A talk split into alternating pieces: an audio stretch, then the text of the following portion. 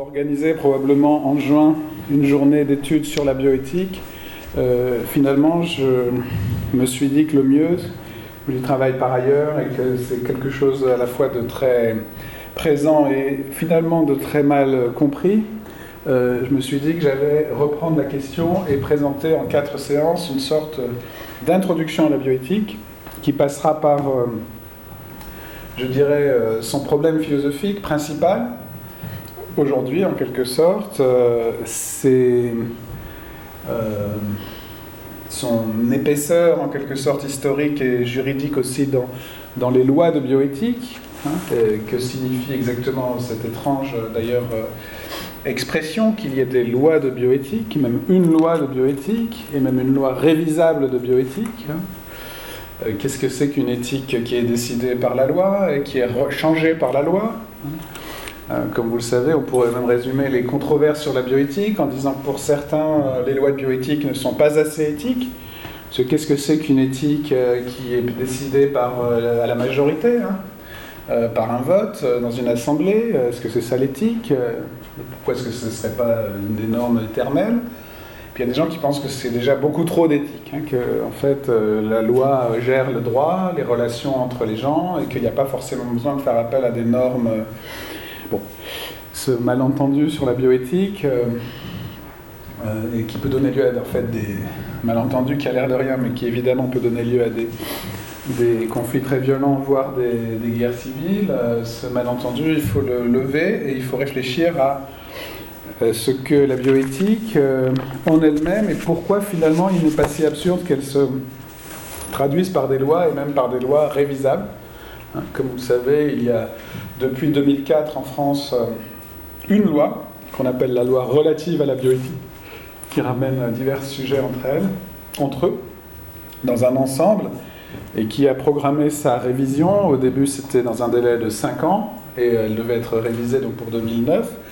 Elle a pris deux ans de retard, donc ça a été la loi de 2011, qui, elle, programmait sa révision après un délai de 7 ans. Et là, si, en un certain sens, euh, on est encore dans les temps, puisque euh, tant que l'année 2018 n'est pas terminée, il y a une petite chance que ce délai soit tenu.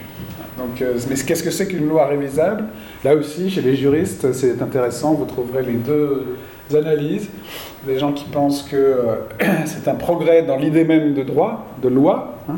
Vous avez certains juristes qui parlent de loi expérimentale, donc des lois qui euh, proposent des, principes euh, et qui ensuite évaluent les effets de ces principes sur l'expérience, sur le terrain, hein, qui en fonction du retour d'expérience peuvent changer la loi. Donc c'est l'image d'une loi expérimentale, en un certain sens c'est contradictoire avec l'idée de loi en apparence. Hein, donc pour certains, c'est un progrès, pour d'autres, c'est une fragilisation de, la loi. Hein. Et donc la, question, c'est de savoir un petit peu euh, qui a raison, qui a tort de ce point de vue-là. Euh, euh, mais pour le savoir, il faut justement repartir du problème de la bioéthique. Alors comme j'avais annoncé en fin d'année dernière un travail sur quelque chose d'apparemment tout à fait différent, qui portait sur la notion de cas en éthique médicale et la philosophie à l'hôpital. Euh, mon propos, ça va être dans les quatre séances d'essayer de, présenter aujourd'hui, alors euh, peut-être d'une manière un peu ramassée, même si j'ai déjà quelques petits textes à vous distribuer que je voudrais analyser dans un deuxième temps de la séance d'aujourd'hui. le problème philosophique général de la bioéthique, tel que je le comprends, dans les deux prochaines séances, j'essaierai de présenter la question des lois de bioéthique en France, le problème tel qu'il a pris forme en France. Hein. Et euh, dans la quatrième séance, je prendrai quelques cas. Et ça tombe assez bien parce qu'il y a des problèmes bioéthiques qui euh, répondent plutôt à la, appellent plutôt un traitement sous forme de loi générale. C'est le cas particulier de la procréation assistée, par exemple, ou de, ou de, des lois sur l'utilisation des données de santé. Et il y a des cas, il y a des cas, c'est le cas de le dire, de, problèmes qui relèvent plutôt de questions de l'ordre du cas individuel, même s'ils imposent aussi un détour par la loi. Et euh, euh, d'ailleurs des lois qui ne sont pas toujours dans ce qu'on appelle la loi de bioéthique. En fait, la loi dite de bioéthique ne couvre pas tous les sujets relevant du concept de bioéthique, de l'idée de bioéthique. Et en particulier, la loi sur la fin de vie, comme vous le savez sans doute, ne fait pas partie de la loi bioéthique. Plutôt, elle est révisée indépendamment de la loi bioéthique. Mais évidemment, pour certains, la fin de vie relève du problème de la bioéthique. Est-ce que la fin de vie relève de la bioéthique? C'est une question. Elle en relève par un aspect très précis qui est la question de la décision d'arrêt de traitement. De ce point de vue-là, en un certain sens, selon l'idée que je vais essayer de présenter de ce que signifie le problème de la bioéthique, en effet, la fin de vie relève de la bioéthique, mais on, ne peut certainement pas dire que la fin de vie relève de la bioéthique sans préciser ce que signifie la bioéthique et ce que signifie la fin de vie. En fait, euh, évidemment, il faut se donner une définition des deux termes, mais euh, il y a un indice déjà qui a un lien entre les deux, c'est leur apparition simultanée dans le paysage historique et philosophique. Et la, notion même de fin de vie, au fond, euh, est récente et liée certainement à un type de problème qui est le même type de problème que celui qui justifie l'apparition, elle aussi récente, de la notion de bioéthique. Donc en un certain sens, il y a un effet de contexte qui montre bien que fin de vie et bioéthique ont quelque chose à voir, et à mon avis, c'est le cas. Mais si on disait par exemple la question de la mort euh, relève de la bioéthique, on ferait sourire et on aurait raison. La question de la mort, on n'a pas attendu la bioéthique pour être traité. Et euh, c'est une question éthique, métaphysique, euh, tout ce qu'on veut, politique, etc. Mais n'est pas la question de la mort en tant que telle qui relève de la bioéthique. C'est sans doute quelque chose dans la question de la fin de vie, et peut-être même pas toute la question de la fin de vie. la question, c'est de savoir quoi. Et c'est pourquoi on a, vraiment besoin de comprendre ce qu'il faut entendre par bioéthique, à supposer qu'on puisse entendre quelque chose de consistant sous le nom de bioéthique, ce qui n'est pas non plus évident. Mais ce que j'essaierai de soutenir. Donc, euh, parce qu'encore une fois, vous allez, et heureusement, il y a, et en France aussi, la France est le pays de la loi de bioéthique, et c'est aussi le pays de la controverse sur la bioéthique. Il y a beaucoup de gens qui pensent que la bioéthique est un rideau de fumée qui masque des choses euh, plus ou moins à critiquer ou à soupçonner, ou bien au contraire que c'est une sorte de. Oui, euh, c'est un paravent, mais pour des choses qui peuvent être très différentes selon le type de critique qu'on adresse à, la bioéthique. Hein ça peut masquer euh, toutes sortes d'intentions ou d'effets de, pouvoir. Euh, et, euh, l'imperfection même de la bioéthique, son, chantier permanent en quelque sorte, semble encore une fois aller dans le sens de, ces critiques, à moins que ce soit exactement le contraire et que précisément c'est le côté en chantier de la bioéthique qui, qui fait sa singularité et son intérêt. Et moi, c'est évidemment ce que je vais essayer. évidemment. En tout cas, c'est ce que je voudrais essayer de, montrer. Euh, proposer une hypothèse sur la bioéthique qui montre précisément sa spécificité et son épaisseur propre, et dans sa spécificité, ce côté de chantier et de, de euh, construction, j'allais dire, on pourrait dire aussi humaine et politique aussi, que la bioéthique est en fait une construction politique, bien plus qu'éthique. Hein. J'essaie de dire pourquoi tout de suite. Et euh, ce n'est pas un reproche à lui faire, mais au contraire, à la fois une, simplement une analyse nécessaire à lui euh, appliquer et je dirais aussi un hommage à lui rendre en un certain sens sans en attendre plus que ce qu'elle prétend donner. Donc voilà un petit peu le programme. Et aujourd'hui, donc dans cette séance d'introduction, je me propose une heure à peu près de présentation générale. Ensuite, au passage, je vous distribuerai un, petit échantillon de texte historique que j'aurai situé, et puis euh, un moment de, discussion. Et puis à partir de la semaine prochaine, on entrera vraiment dans le vif euh, du sujet euh, sur la construction de la catégorie bioéthique en France en particulier. Donc, euh, qu'est-ce qu'il faut entendre par bioéthique Ce que je voudrais souligner, c'est que, à mes yeux, la bioéthique ne désigne pas quelque chose de, simple, c'est-à-dire, par exemple, une éthique appliquée à des problèmes vitaux ou médicaux. Hein. comme si on avait d'un côté des problèmes euh, euh, purement médicaux, euh, sans voilà, j'allais dire des problèmes de, premier degré, on pourrait presque dire, je vais y revenir, des, problèmes d'éthique médicale, simplement, en quelque sorte, et puis pour les résoudre, une éthique, euh, c'est-à-dire une philosophie morale euh, générale qui serait disponible a priori et qu'on suffirait d'appliquer à ces problèmes vitaux. La, bioéthique n'est pas, à mes yeux, une éthique appliquée, pas une éthique appliquée au vivant, c'est-à-dire avec tous les présupposés que ça comporte, euh, l'idée d'une, encore une fois, d'une éthique euh, existant au préalable et euh, de, problèmes médicaux qui ne conviendraient pas compliquer en quelque sorte cette, question éthique. Hein. la bioéthique reste pourtant une éthique. Et qu'est-ce qu'il faut entendre par éthique? C'est-à-dire c'est un ensemble de principes permettant de justifier des choix dans une dans une action qui comporte plusieurs possibilités. Hein, c'est ça l'éthique, c'est-à-dire si vous avez quelque chose à faire et que vous avez plusieurs possibilités, euh, vous avez un choix, et si vous avez un choix, et, eh bien, le propre d'un être comme l'être humain, euh, c'est d'argumenter euh, un choix par opposition à un autre, et c'est pour ça qu'on fait appel à des principes, et c'est ces principes qu'on appelle une éthique, quelque chose qui justifie des choix. Et on pourrait croire que c'est ça la bioéthique, c'est-à-dire, voilà, j'ai un problème euh, euh, de choix, est-ce que je dois faire ceci ou cela, euh, interrompre les traitements de monsieur ou de madame un tel ou une telle, et alors là j'ai une éthique, je fais ci et je fais ça. Donc oui, en un sens, c'est quand même ça la bioéthique. Donc il y a un peu d'éthique appliquée quand même. Mais ça n'est pas seulement ça. À mes yeux, la bioéthique de manière tout à fait inévitable, repose sur euh, des contradictions entre des éthiques, ou entre des, positions éthiques toutes légitimes, des contradictions qui font que la bioéthique est toujours une éthique au second degré, une éthique qui vient euh, en quelque sorte, ou une démarche, hein, ne l'appelons pas pour l'instant éthique, mais c'est quand même une éthique, au sens général que j'ai vu, une démarche, disons, qui vient euh, non pas arbitrer, mais encadrer des conflits éthiques, des conflits entre des éthiques, et non pas simplement appliquer des éthiques à des problèmes qui euh, ne poseraient, justement, n'obligeraient pas à cette autre dimension de réflexive ou, critique, en quelque sorte.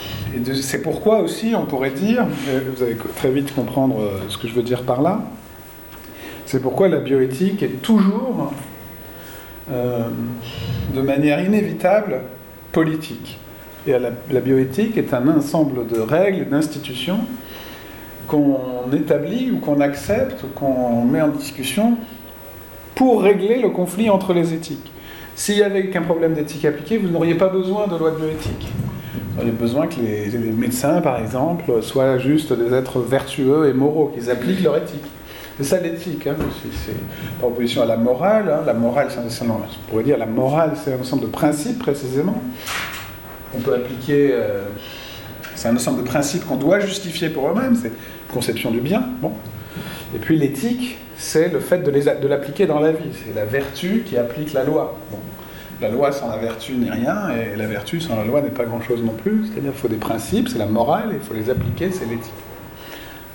Alors, si c'était ça la bioéthique, on n'aurait pas besoin de loi, on aurait juste. Il ne faudrait même surtout pas de loi. Il faudrait dire euh, aux médecins soyez des êtres justes, et puis bon, voilà. Et puis on serait puni si, si vous n'êtes pas bon. On peut à la rigueur introduire une sorte de code, et il y en a de par exemple. En un sens, la bioéthique passe, va commencer en un certain sens par des codes médicaux, mais elle ne s'y réduit pas. Et donc, euh, ce qu'on appelle la bioéthique, c'est quelque chose en apparence d'un peu plus compliqué, mais ce que je voudrais souligner, c'est que cette complication de la bioéthique qui fait son importance. C'est précisément euh, euh, cette complication de la bioéthique qui fait sa, force et qui même, euh, je dirais, c'est parce qu'elle est une éthique au second degré qu'elle nous apprend quelque chose sur notre vie. C'est pas parce qu'elle est compliquée qu'elle est non plus abstraite. C'est sa complication qui fait aussi son importance concrète pour notre vie.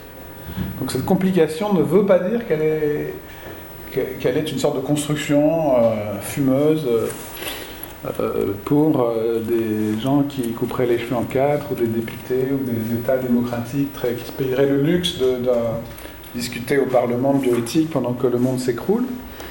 Euh, Ce n'est pas du tout le cas, c'est quelque chose, je pense, qui est plutôt une construction, certes au second degré, mais absolument vitale pour les êtres humains. Donc c'est pas un luxe. C'est pas parce que c'est compliqué que c'est un luxe. C'est, au contraire, c'est un besoin mais je dirais presque jusqu'à dire que la bioéthique est un besoin vital des êtres humains, mais tout en étant quelque chose de très compliqué.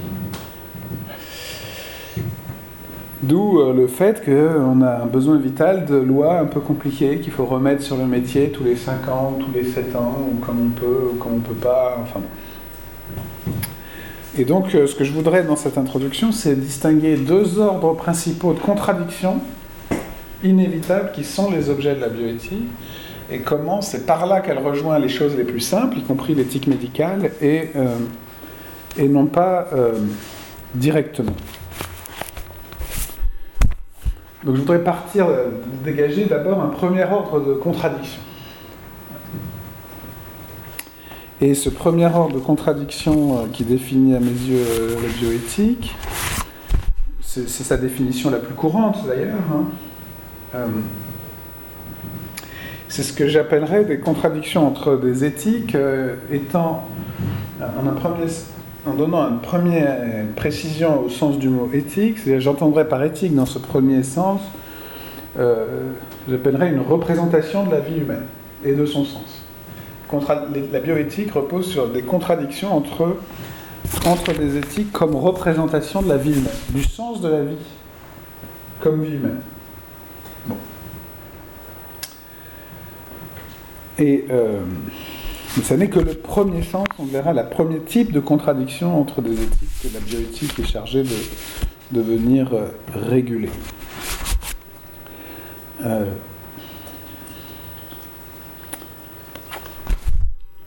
alors, pourquoi est-ce que surgit ce problème et pourquoi est-ce qu'on l'appelle un problème bioéthique? C'est, très simple et maintenant il faut entrer un peu dans dans l'histoire du mot en quelque sorte, pas tout à fait dans son origine, mais dans l'usage concret du mot, disons depuis une trentaine d'années euh, dans le monde occidental. La bioéthique euh, désigne en effet euh, très largement les problèmes éthiques suscités par les techniques biomédicales. Problèmes éthiques suscités par les techniques biomédicales. C'est une des définitions euh, les, plus, les plus classiques euh, de la bioéthique, même si ça n'est pas la, toute première, qui a, le mot apparaît en 1970, et je citerai le premier sens qu'il prend tout, à l'heure. Mais euh, disons que le sens que vous trouvez, si vous ouvrez le très beau que sais-je sur la bioéthique écrit par Didier Sicard, c'est ce que vous trouverez. Si, vous regardez ce, petit volume, Qu'est-ce que la bioéthique chez Vrin, c'est ce que vous trouverez. Quel que soit le, livre de bioéthique ou le traité de droit de la bioéthique, j'en ai apporté un aussi ici d'ailleurs, que je citerai tout à l'heure, le droit de la bioéthique, vous trouverez cette définition. La bioéthique, ce sont les problèmes éthiques suscités par les techniques biomédicales. Euh,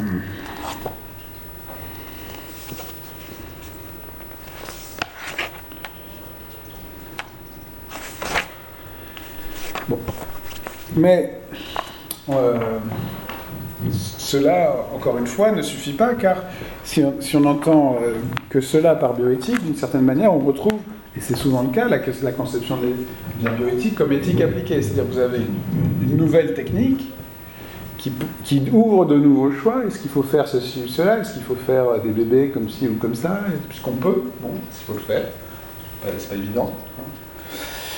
Euh, ce serait juste une éthique appliquée. En fait, le problème le plus profond de la bioéthique ne se ramène pas à ce sens-là des, problèmes créés par les techniques biomédicales.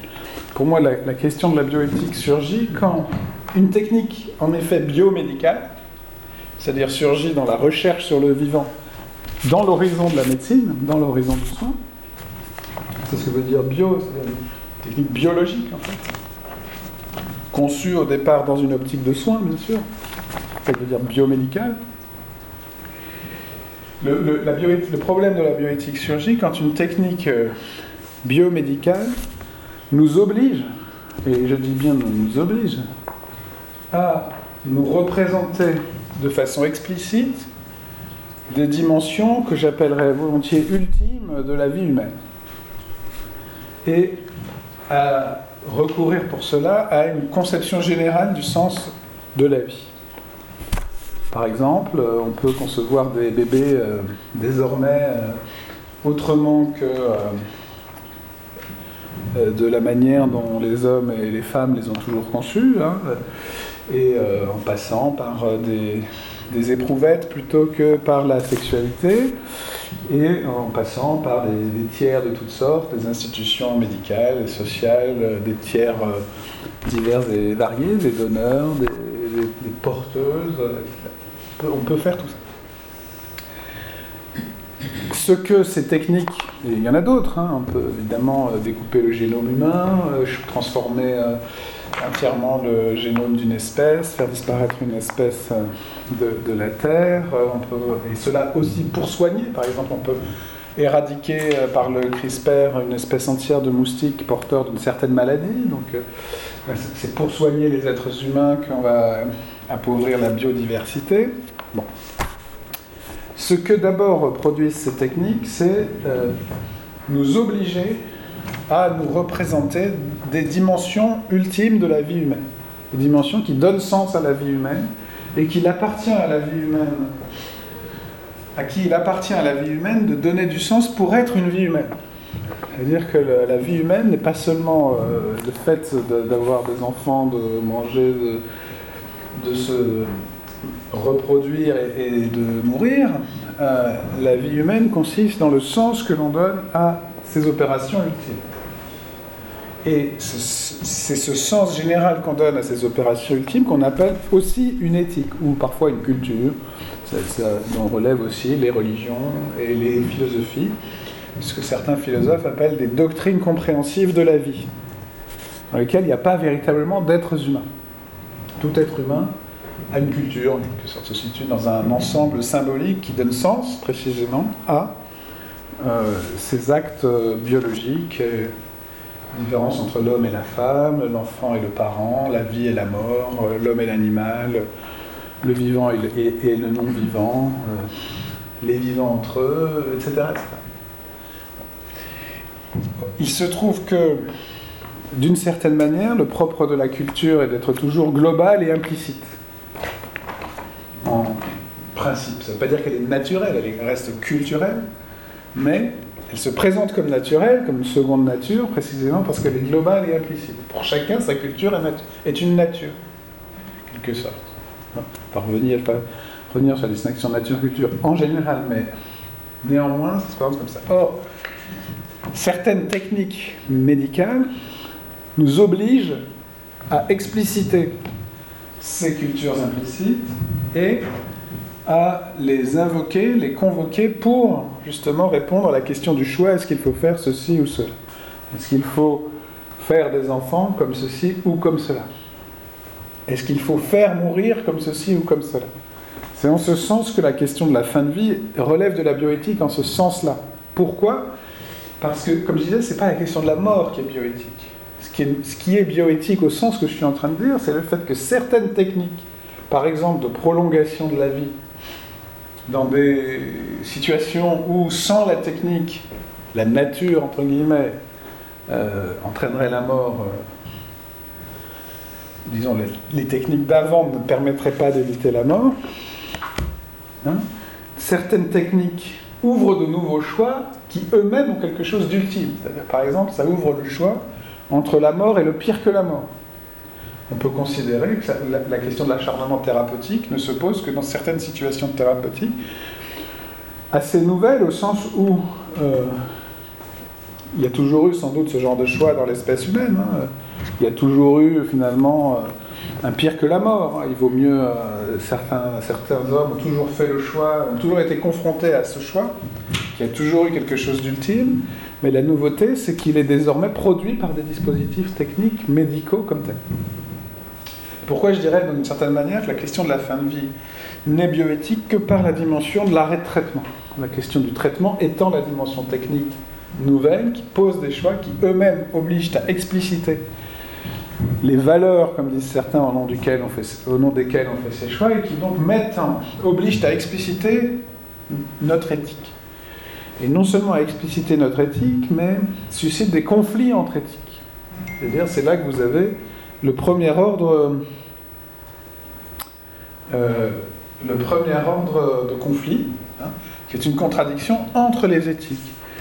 Car euh, dès que vous avez euh, un choix à faire au nom d'une culture d'ensemble, au nom d'une doctrine, eh bien il se trouve que vous n'en avez jamais une seule.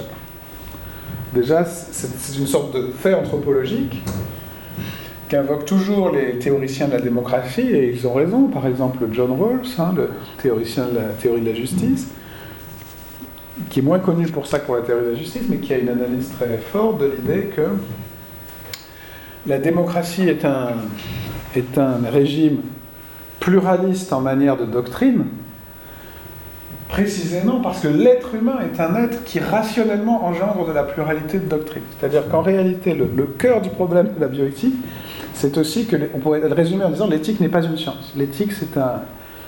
L'éthique est une construction rationnelle de l'être humain pour donner un sens à sa vie, tel que et ça, c'est intéressant, c'est amusant, il y a des passages très drôles de Rawls là-dessus. Tel que, quelle que soit la situation, il y en aura toujours plusieurs possibles. Les êtres humains sont nécessairement pluralistes. Vous mettez deux êtres humains ensemble, ils n'auront pas la même éthique, ils vont discuter, ils ne seront pas, seront pas d'accord.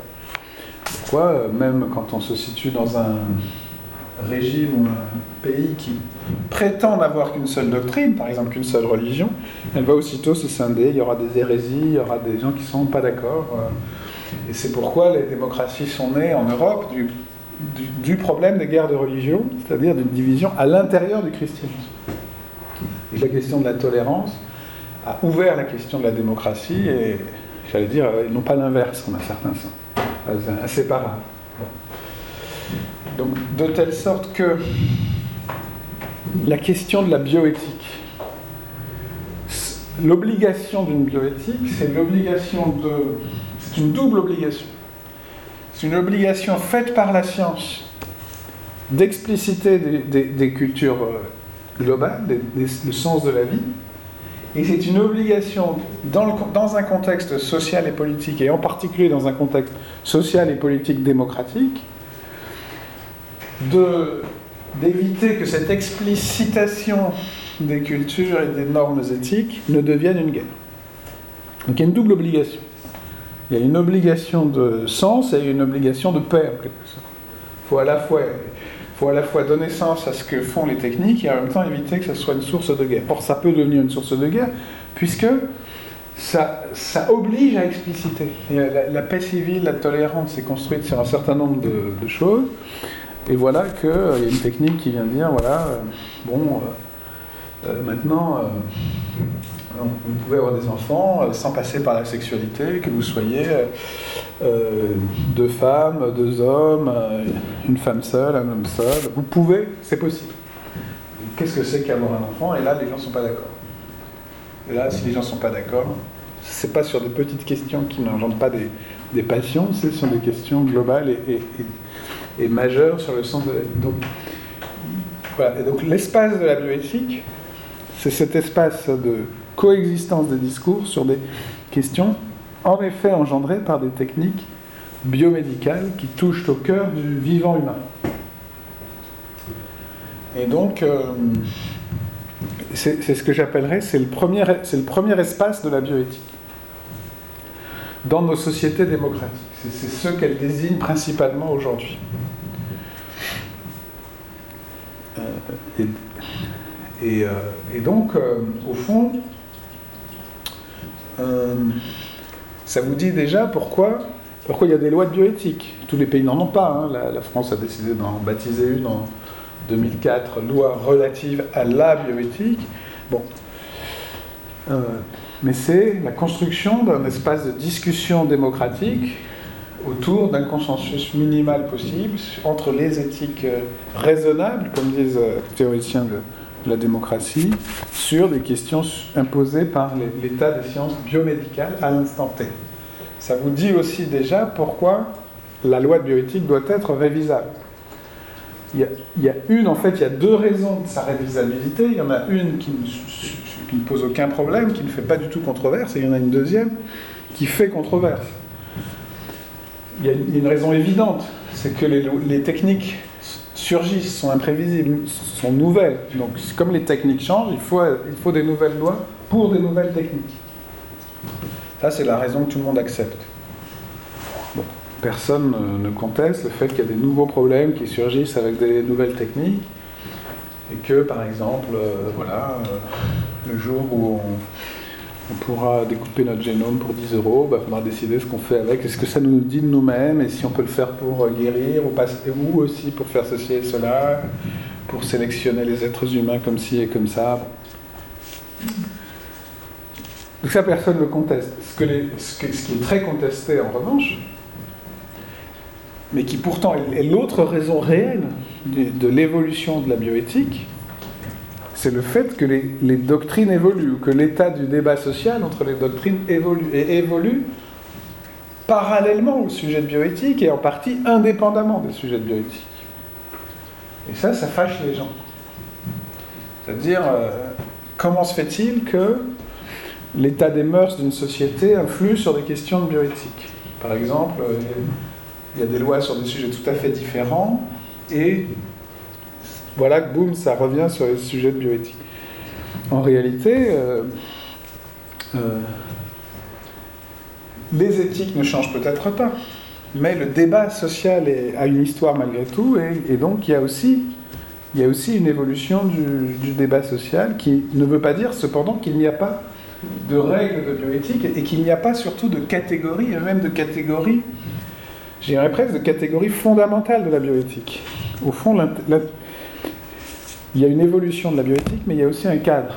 Et il y a même un cadre très solide. Et, en fait, en France, il est assez solide, même s'il évolue, et il n'évolue pas seulement dans un sens, etc. Mais en tout cas, voilà le premier problème de la bioéthique. Donc voilà pourquoi vous ne pouvez pas seulement dire la bioéthique est une éthique appliquée. C'est-à-dire, vous ne pouvez pas dire, ah, voilà, maintenant on peut faire des enfants comme ça, ben, j'applique mon éthique et puis euh, j'ai fait mon, traité de bioéthique. Eh bien non. Et c'est pourquoi la bioéthique relève de, autant du politique et du juridique que de l'éthique. C'est une éthique au second degré. Et d'une certaine manière, euh, c'est ça qu'on appelle avant tout bioéthique. Maintenant, aujourd'hui. Mais en même temps, il y a un deuxième sens de la bioéthique. Et ce qui est amusant, c'est que ce deuxième sens de la bioéthique est maintenant présenté comme le premier. Comme s'il y avait un, effet rétroactif de la notion. Mais en réalité, c'est pas un hasard selon moi, c'est parce que ce deuxième sens de la bioéthique est en réalité encore plus important que le premier. Et euh, comme ça que je le présenterai maintenant, en disant que ce deuxième sens de la bioéthique est en fait celui qui permet de sortir des apories du premier, des impasses du premier. si on s'en tient au premier sens de la bioéthique, en fond, c'est l'organisation de la tolérance démocratique, c'est-à-dire, ok, vous pensez que l'avortement est un crime contre la vie, mais ne l'imposez pas à tout le monde, ou bien vous pensez que euh, on peut euh, avoir des enfants en passant par une mère porteuse, ok, mais euh, là aussi, euh, vous vous heurtez peut-être au principe, un principe, un problème. Donc il y a la question euh, du consensus démocratique entre les doctrines. C'est une question, mais ce n'est pas la seule et c'est peut-être même pas la plus importante. Pour moi, la, véritable contradiction que vient traiter la bioéthique, ce n'est pas la contradiction entre les représentations de la vie humaine, c'est la, la contradiction qui est très paradoxal entre les acteurs de la vie humaine, et je dirais entre les acteurs de la vie humaine, dans la médecine elle-même. Dans la médecine comme démarche éthique. C'est ça qui est très curieux. C'est-à-dire que euh, on ne peut en effet pas comprendre la bioéthique sans passer par l'idée d'éthique médicale. Et l'idée d'éthique médicale, et c'est pour ça que la biomédecine a surgi d'ailleurs, qui, est très très simple. L'éthique médicale, c'est Hippocrate, c'est le fondement peut-être euh, biologique de l'éthique, c'est-à-dire, euh, voilà, l'être humain, et on a parlé ici dans les cours sur le soin des années précédentes, l'être humain a inventé pour prolonger, comme dit Canguilhem, l'effort de la vie pour lutter contre ce qui est de valeur négative, contre la maladie et la mort. L'être humain a élaboré la médecine qui lutte contre les maux du corps. Et donc, il y a un, sens très simple de un fondement très simple de l'éthique. Je dois m'appuyer pour mes choix éthiques sur l'éthique médicale. C'est-à-dire, je dois m'appuyer sur la, une, seule, une seule boussole, éviter la mort, éviter la souffrance, on peut plus éviter la, mort. C'est extrêmement simple. Pourquoi est-ce que vous vous embarrassez de problèmes? Pourquoi est-ce que vous vous embarrassez de doctrines? C'est des problèmes biomédicaux. Risque et bénéfice, éviter la mort. Si on ne peut pas, on évite la souffrance. Et on, calcule et on essaye de. Oui, sauf que non. C'est qu'en fait, c'est plus compliqué et il y a des contradictions aussi à l'intérieur du soin et à l'intérieur des, relations médicales, des relations dans la médecine. Et c'est en fait ce deuxième ordre de contradiction que vient aussi régler la, notion de bioéthique, à tel point d'ailleurs que, comme je le disais tout à l'heure, euh, ces, contradictions entre les acteurs de la vie humaine dans la médecine elle-même, en fait, sont maintenant présentées comme euh, l'origine même de la bioéthique. Alors qu'est-ce que c'est que ces contradictions entre les acteurs? C'est que, en fait, la, médecine, en se compliquant, est une relation complexe hein, entre des, acteurs qui euh, ne se réduisent pas, d'ailleurs, à des êtres vivants au sens organique du terme. C'est-à-dire dont on pourrait simplement calculer l'intérêt ou le plaisir et la douleur d'une façon sur une seule échelle de, de plaisir et de douleur, qui serait purement organique corporel in fine, en un sens très réduit du corps d'ailleurs. Bien sûr, c'est très, très important de faire ça. Moi, je ne récuse pas l'utilitarisme, qui est une éthique très profonde d'ailleurs. Il y a un moment sans doute où il faut passer par le calcul des plaisirs et des peines, y compris pour, dans une société, euh, pour déterminer ce qui est juste. Au bout du compte, c'est peut-être ce qui est juste, peut-être ce qui est moins de souffrance que, mais il faut de toute façon compliquer les choses et il y a des contradictions entre les acteurs qui euh, sont aussi euh, l'élément clé de, la bioéthique. Ce que j'appelle des contradictions entre les acteurs, c'est très simple, c'est par exemple quand euh, le point de vue du médecin fondé sur euh, cette éthique médicale très simple, qui consiste à éviter la mort et les souffrances, se heurte par exemple au refus du malade. Et euh, simplement ce qu'on pourrait appeler sa liberté ou son autonomie, qui est aujourd'hui euh, inscrite dans le droit français,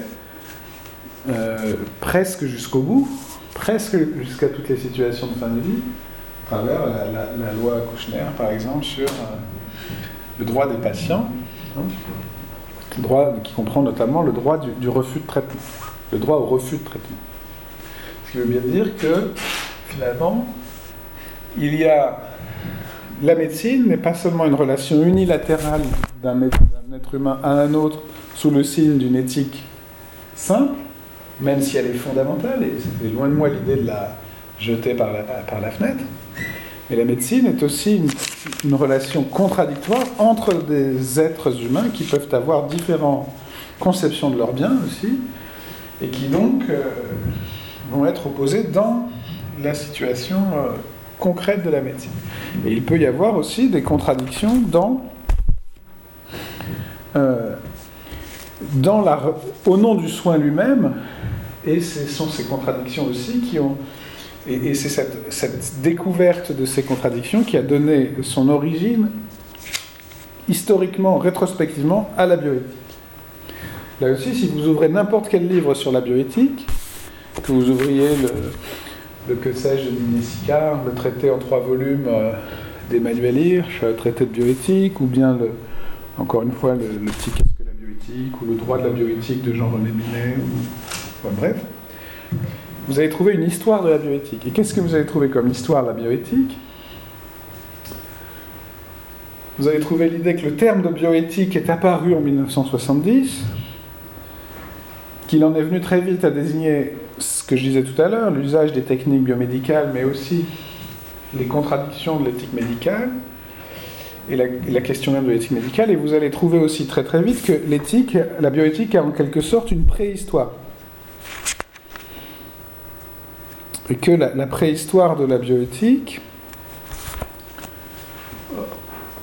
a deux étapes majeures. La première qui est euh, après la Seconde Guerre mondiale, la promulgation au procès de Nuremberg en annexe au jugement sur les crimes contre l'humanité d'un code de Nuremberg sur la recherche médicale, hein, l'interdit de faire de la recherche médicale sur les êtres humains sans leur consentement. Lequel code de Nuremberg a été en quelque sorte transposé au sein d'une démocratie, dans ce qu'on appelle le rapport Belmont, qui est le Belmont, hein, si on prononce à la française, qui est à l'origine des principes euh, anglo-saxons de bioéthique et qui est, euh, est une, un rapport produit dans ce lieu qui s'appelle Belmont, euh, à la demande de l'administration de la santé américaine, pour euh, réguler les expérimentations sur les êtres humains. Alors les médecins américains ne faisaient pas ce que faisaient les médecins nazis, mais néanmoins, il y avait pas, c'était pas non plus aussi évident et immédiat qu'on aurait pu croire, et il y avait quand même des, problèmes. Alors, quelle est la, cette préhistoire de la bioéthique, préhistoire rétrospective de la bioéthique Le terme se trouve d'ailleurs dans Gilbert Autois lui-même. Hein il dit, en dépit de cette orientation originelle, c'est-à-dire l'usage des sciences médicales, l'usage de la connaissance de la biologie, il dit la, la bioéthique va se développer aux États-Unis dans la proximité de l'éthique médicale, davantage centrée sur l'individu et à propos de l'expérimentation sur l'être humain. Sa préhistoire proche, hein, c'est intéressant ce concept de préhistoire, sa préhistoire proche renvoie au Code de Nuremberg, 1946-47,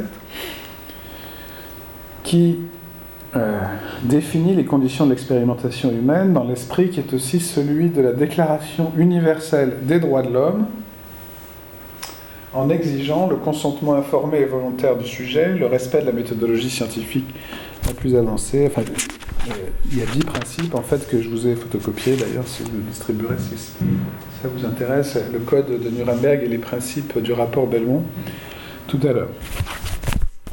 Qu'est-ce qui est intéressant dans, ce code de Nuremberg?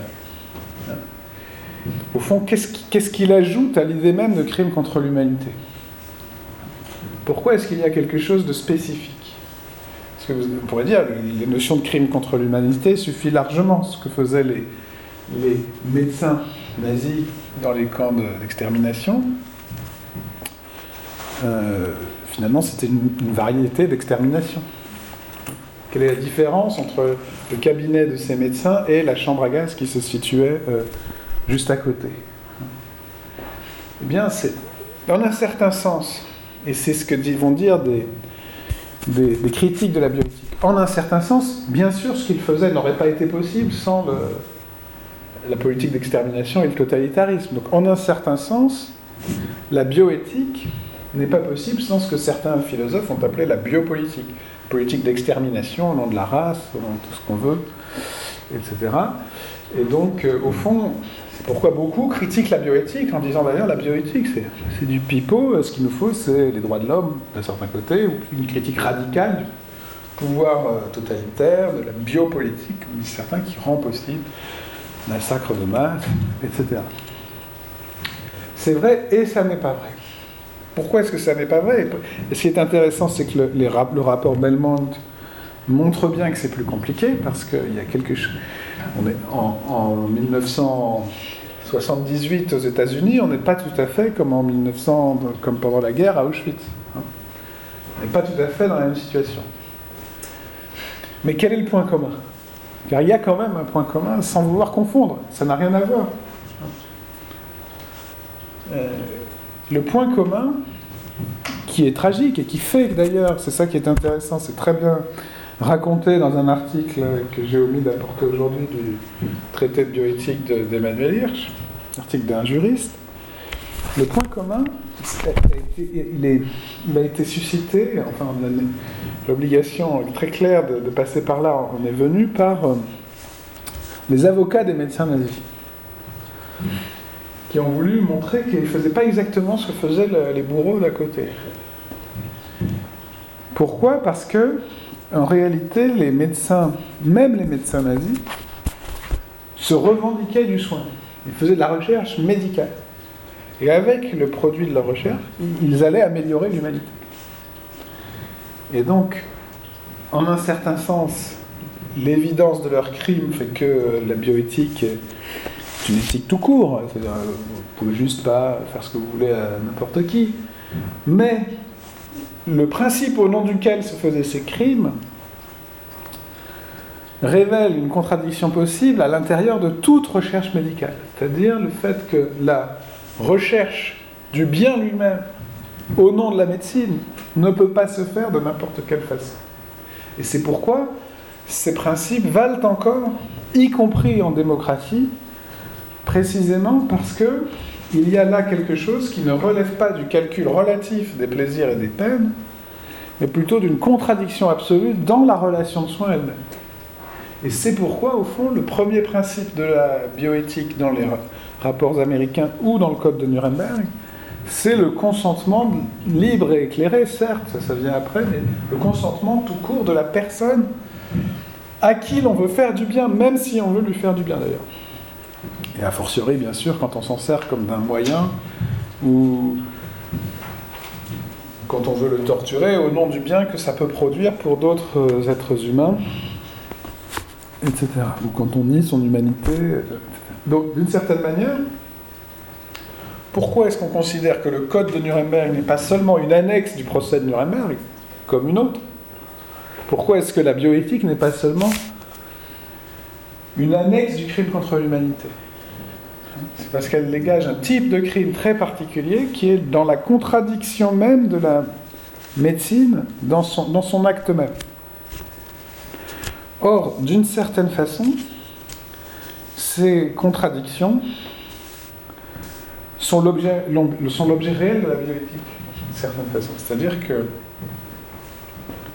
euh,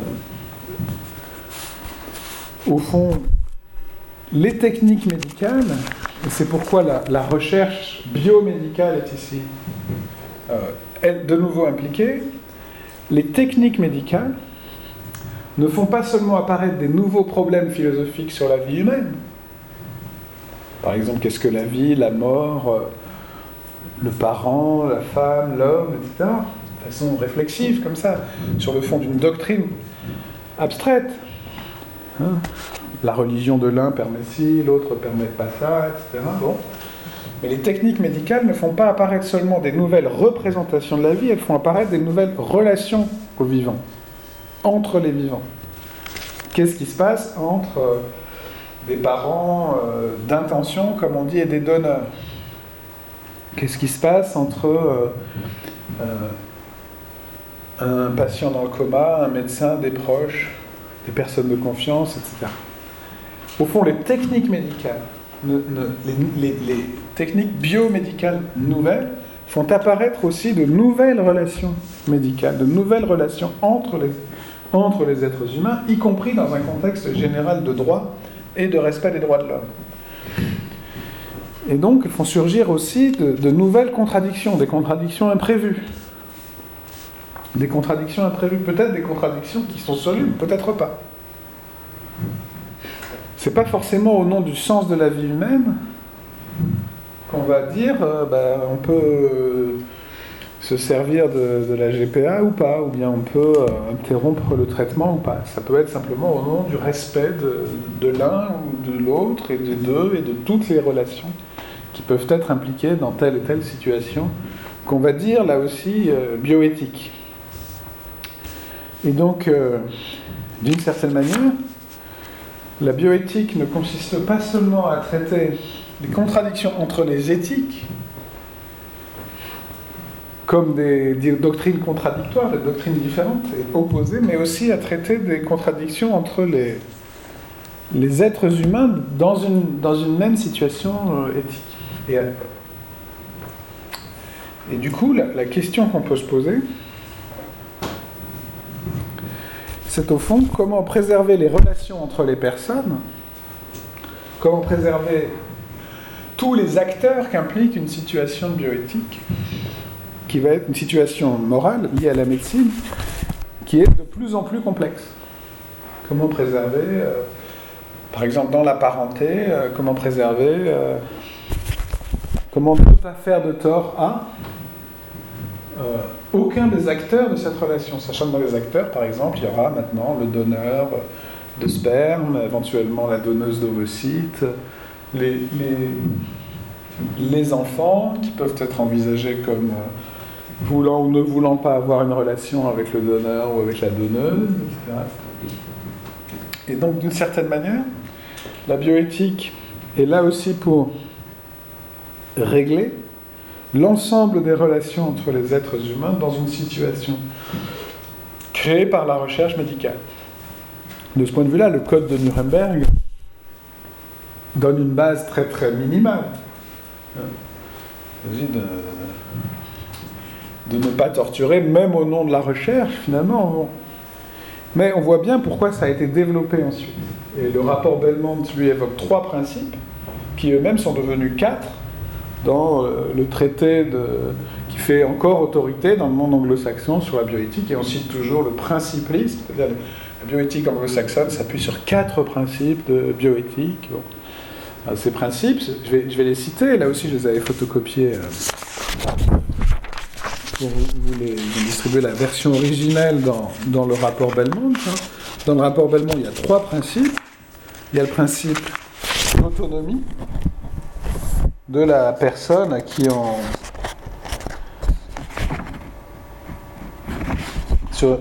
avec laquelle, il faudrait dire, et non pas sur laquelle on fait de la recherche médicale, c'est une question de consentement finalement. Il y a le principe de bienfaisance, qui est le fait qu'on doit lui faire du bien. Principe de bienfaisance qui déjà dans le rapport Belmont comprend une, version négative. La maxime d'Hippocrate, est-il dit dans le texte de 78, la maxime d'Hippocrate, ne faites pas de tort. Donc on ne nuisez pas. Et depuis longtemps, le principe fondamental de l'éthique médicale. Il se trouve que dans l'éthique anglo-saxonne, qui est très férue de ces principes, euh, ils ont donc dédoublé. Donc maintenant, dans les versions canoniques, là aussi dans tous les manuels de bioéthique, si vous êtes dans le cours de bioethics dans une faculté de médecine américaine, vous aurez quatre principes. Vous aurez autonomie, bienfaisance, non-malfaisance, qui est devenu très curieusement un principe. Bon, mais c'est pas devenu ça, comme il s'est dit même en 79 ou 78, ça l'a toujours été. Et le principe de justice. Qui doit recueillir les avantages de la recherche et qui doit emporter le fardeau C'est une question de justice au sens de la distribution équitable ou encore de qui le mérite. Il y a injustice lorsqu'une personne se voit refuser certains avantages auxquels elle a droit sans, bonne, sans une bonne raison ou lorsqu'un fardeau est imposé excessivement. Et donc, si vous voulez, une question de justice sociale, une question de répartition du bien que l'on fait ou de la non-malfaisance que l'on peut faire pourquoi est-ce que cette question de la justice est intéressante Elle est intéressante parce que précisément, elle euh, étend la question de la relation et des contradictions possibles, qui en effet est l'enjeu de la bioéthique. C'est pour ça que c'est une éthique au second degré. Vous pouvez toujours dire il est éthique de faire ceci ou cela, mais après, il faut regarder comment les gens s'en servent dans la société et si euh, c'est utilisé de manière juste ou pas juste, comme un instrument de pouvoir, comme euh, de, réparti de manière égale ou inégale, etc. Et donc, au fond, l'idée, c'est que ces questions de justice ne sont pas extérieures à la bioéthique. Il n'y a pas la bioéthique comme sorte de voilà de, d'éthique appliquée à la médecine, et puis après, il y a les questions de justice sociale ou de sécurité sociale. Non, l'ensemble de ces questions relationnelles, au second degré en quelque sorte, définit la bioéthique. Pas des questions secondaires, c'est pas, pas dehors, c'est pas après, c'est dedans et maintenant, en quelque sorte. C'est, par principe à l'intérieur de, la bioéthique. Si vous regardez d'ailleurs les avis du Comité consultatif national d'éthique, qui a été créé avant les lois de bioéthique, mais qui, a été recréé par les lois de bioéthique, c'est-à-dire qu'en 2004, la loi de bioéthique a créé une nouvelle institution qui est l'agence de biomédecine, mais a aussi créé, recréé le comité d'éthique, lui a redonné des principes, il a été créé lui en, en 83. Et c'est évidemment essentiel, c'est-à-dire que précisément parce que l'éthique, la bioéthique est politique, elle passe par des institutions. Finalement, on peut définir l'espace de la bioéthique quelque part entre la science et la loi. C'est-à-dire, il y a un problème posé par la science, il va être à la fin réglé par la loi, mais entre les deux, il faut réfléchir. Et donc, ces institutions-là sont. Enfin, l'institution, en tout cas, du comité d'éthique en France, a des défauts et elle peut être considérée comme. Encore une fois, vous allez trouver des critiques des deux côtés. Elle va être critiquée par des gens qui pensent qu'il y a une éthique. Donc, pourquoi est-ce qu'on a créé un comité d'éthique? Ça existe, l'éthique, il suffit de l'appliquer. C'est éternel, c'est immuable effectivement, si, l'éthique est une chose immuable appliquée à des problèmes qui sont tous très, pas simples forcément, mais néanmoins euh, qui ne créent pas de nouvelles questions éthiques, il n'y a pas besoin de comité d'éthique.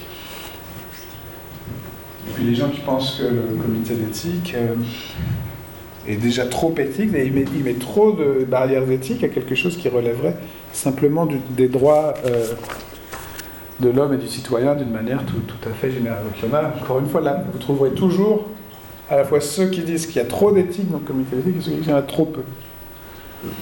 D'ailleurs, c'est plutôt bon signe, hein, dans un certain sens, c'est plutôt rassurant. C'est-à-dire que quelque part, ça, montre sans doute genre des choses un peu nécessaires. Mais vous voyez bien que le comité d'éthique, il ne va pas seulement, si vous regardez ses avis, en un sens, il est prévu pour régler les contradictions de type 1, c'est-à-dire ce que j'ai évoqué tout à l'heure. C'est-à-dire, en principe, en France, vous avez des personnalités qui sont censées représenter les familles spirituelles et philosophiques. vous en avez par exemple pour quatre religions, dont deux chrétiennes, et euh, la laïcité, disons. Il y a un représentant de l'islam, un représentant du catholicisme, un représentant d'ailleurs, c'est pas le bon terme, enfin bon, du, protestantisme et, du judaïsme, et puis voilà.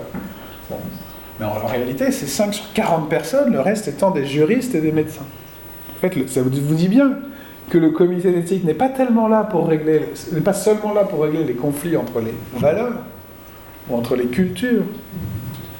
Bien sûr, il est là pour aménager un espace de discussion démocratique entre les représentatifs un petit peu des, ceux-là, mais il est aussi là pour examiner avec des médecins et des juristes et des, un peu de sciences de l'homme les les enjeux relationnels des nouvelles questions médicales.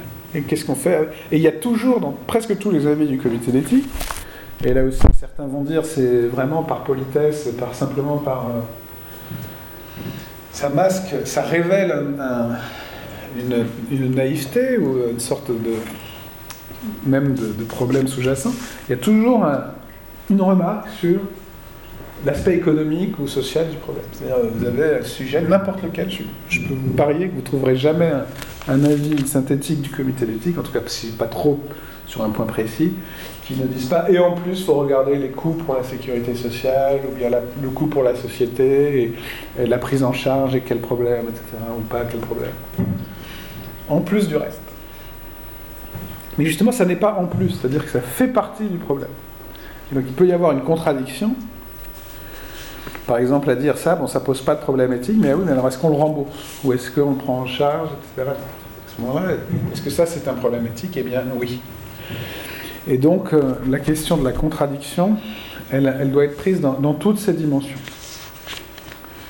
Et donc, d'une certaine façon, la bioéthique, ce sont les nouveaux problèmes créés à l'éthique médicale et qui révèlent les contradictions entre les acteurs de la relation médicale dans des situations compliquées par des facteurs techniques nouveaux. Ce n'est pas tout à fait la même chose que le conflit entre les doctrines. La question de l'arrêt de traitement, bien sûr, certains vont invoquer, au, nom de leur autonomie, certains vont invoquer des doctrines. Bien, vous devez respecter ma doctrine. Par exemple, moi je pense, et en invoquant les mêmes mots, c'est-à-dire au nom de la dignité, certains vont dire, au nom de la dignité, il faut interdire tout arrêt actif de traitement, et d'autres vont dire au nom de la dignité, il faut me laisser faire ce que je veux, et si je veux faire comme si. Euh, le mot ici compte assez peu en fait, mais la question c'est plutôt le principe, c'est-à-dire euh, comment réguler, au nom de quoi réguler les relations entre les uns et les autres et leur revendication de légitimité dans la décision. Bon. Donc il y a un conflit de doctrine, mais il n'y a pas seulement un conflit de doctrine, il y a une contradiction structurelle entre les acteurs de, de, la vie humaine dans les situations de bioéthique un peu compliquées, et compliquées par les aspects techniques. Mais compliquées inévitablement par des aspects techniques qui eux-mêmes ne sont pas des inventions barbares pour compliquer la vie humaine. Quand même des, des inventions de soins. Bon. Euh, avec parfois des dilemmes très compliqués, euh, justement sur l'expérimentation, euh, comment est-ce qu'on fait pour expérimenter un nouveau médicament. Donc du coup, le, code de Nuremberg qui était assez simple, hein, quand même, c'est... bon, il a fallu l'énoncer un moment, maintenant c'est devenu très compliqué. comment est-ce qu'on régule une expérimentation médicale? Il suffit pas de, il y a des protocoles beaucoup plus compliqués que le code de Nuremberg, euh, même si le code de Nuremberg fait face aux cas les plus tragiques et qui n'ont certainement, certainement pas disparu.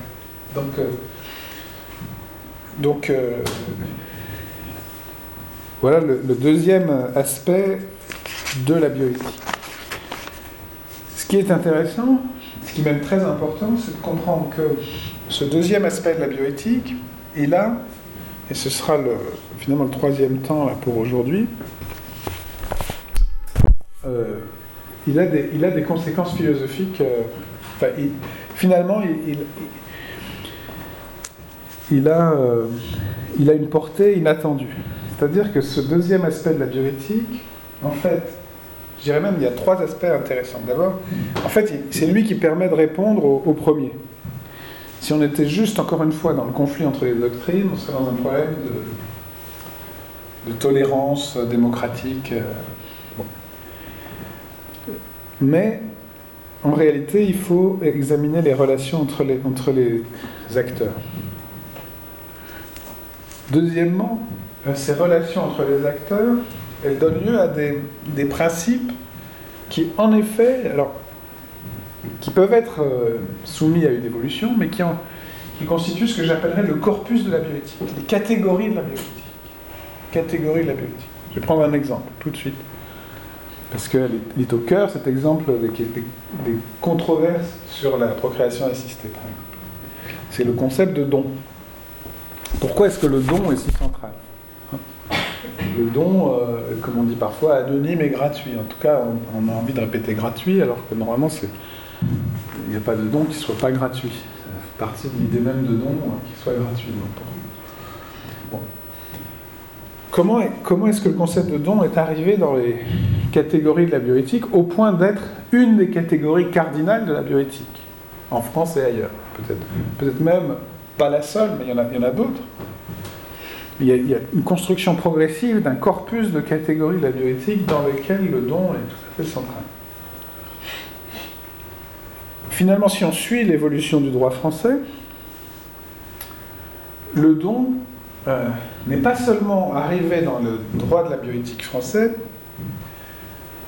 en tant que don, je dirais, c'est-à-dire en tant que modalité du transfert de quelque chose à quelqu'un, et ici sur la bonne volonté gratuite et sans contrepartie, sinon disons sous le signe de la charité ou de l'altruisme.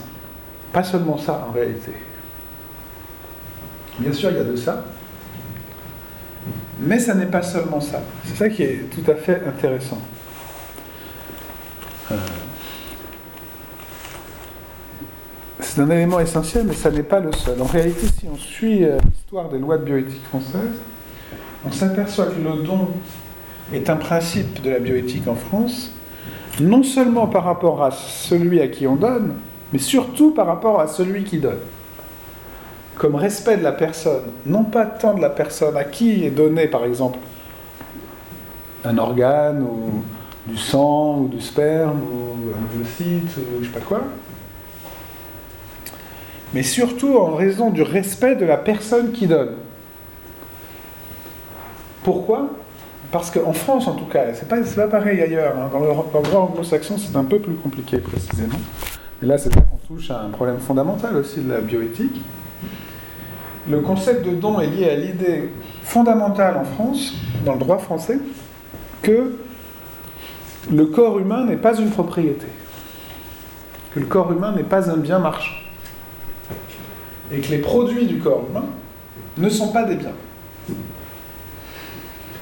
Et que donc, même si j'en ai envie, je n'ai pas le droit de vendre les parties de mon corps. Ce qui d'ailleurs est une question qui se pose aussi à propos de la prostitution. Hein vous avez deux catégories de féministes, les féministes qui disent euh, je fais ce que je veux avec mon corps, qui peuvent en arriver à justifier la prostitution, et des féministes qui disent il y a un respect de mon corps qui fait que je ne peux pas le vendre. Et c'est ce deuxième principe qui fonde en réalité l'éthique du don en France, au moins autant que l'altruisme. Et ça, c'est très intéressant et même important. C'est-à-dire, euh, je ne peux pas vendre les parties de mon corps. Je ne peux pas tirer profit de mon sperme, de mon sang.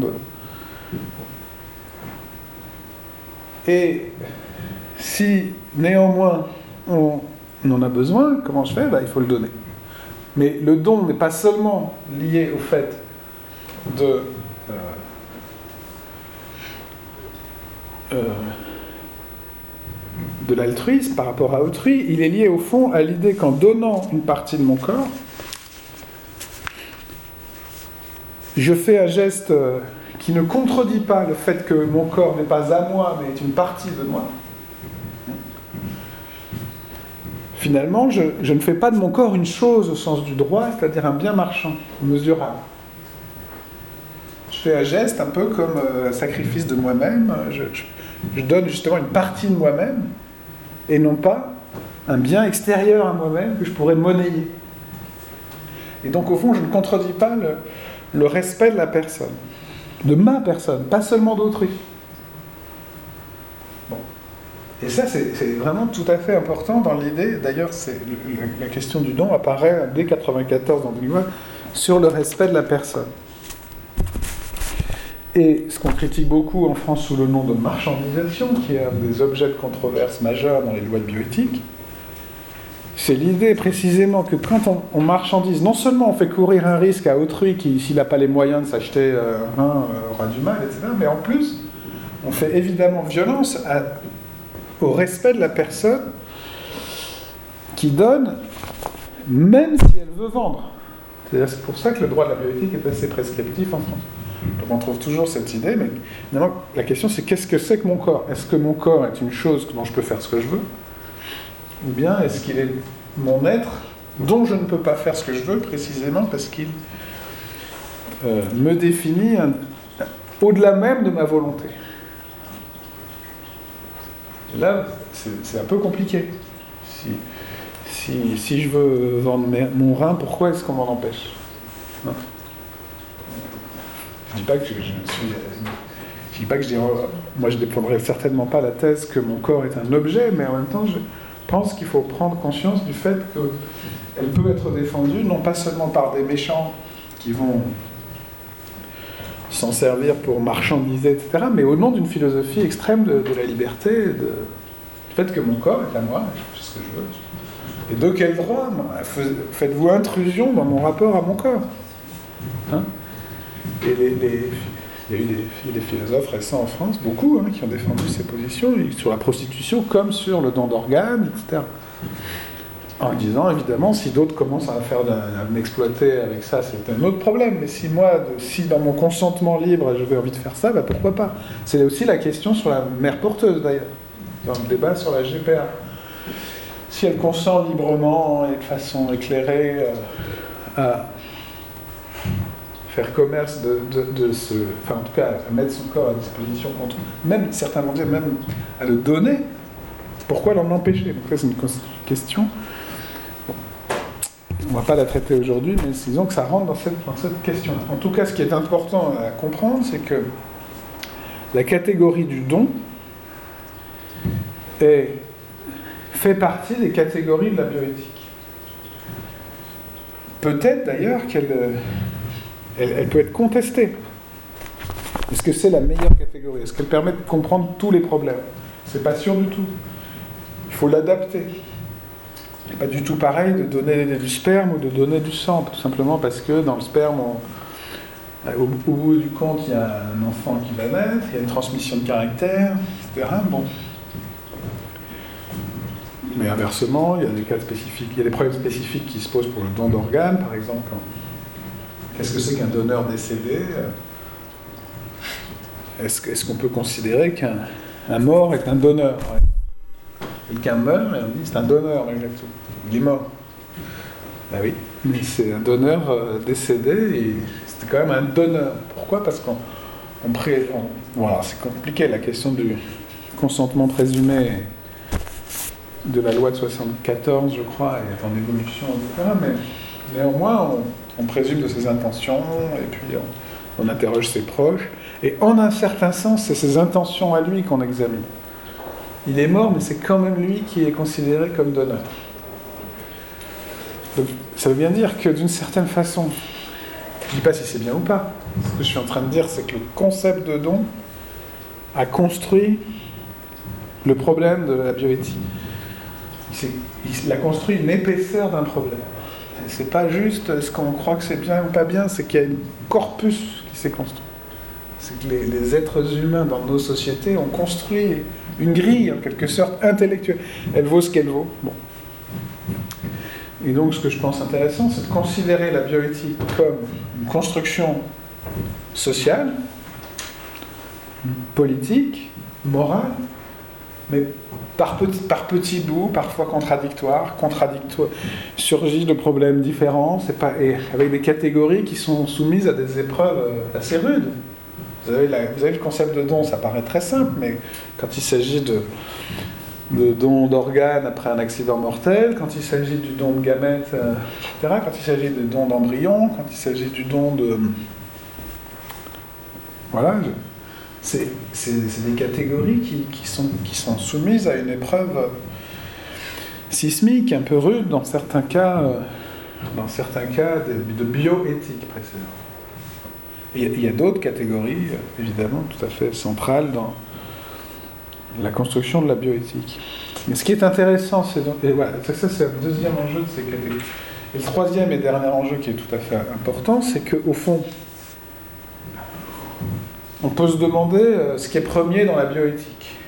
C'est-à-dire, est-ce que c'est une philosophie de la vie au sens d'une doctrine de la vie qu'ensuite on applique à la médecine ou bien est-ce que c'est pas plutôt la médecine qui, peu à peu, par sa complication dans une société démocratique, en plus, avec des principes euh, surgit aussi d'autres types de, de violences entre les hommes, etc., comme dans le cas de Nuremberg, est-ce que c'est pas la médecine qui nous apprend ce que c'est que la vie humaine qui nous oblige à, le chercher en quelque sorte? Est-ce qu'on a, est qu'on a, une philosophie de la vie et après on l'applique à la médecine ou est-ce que plutôt les situations médicales nous placent au cœur des contradictions de la vie humaine et nous obligent à, à, l'inventer une éthique humaine?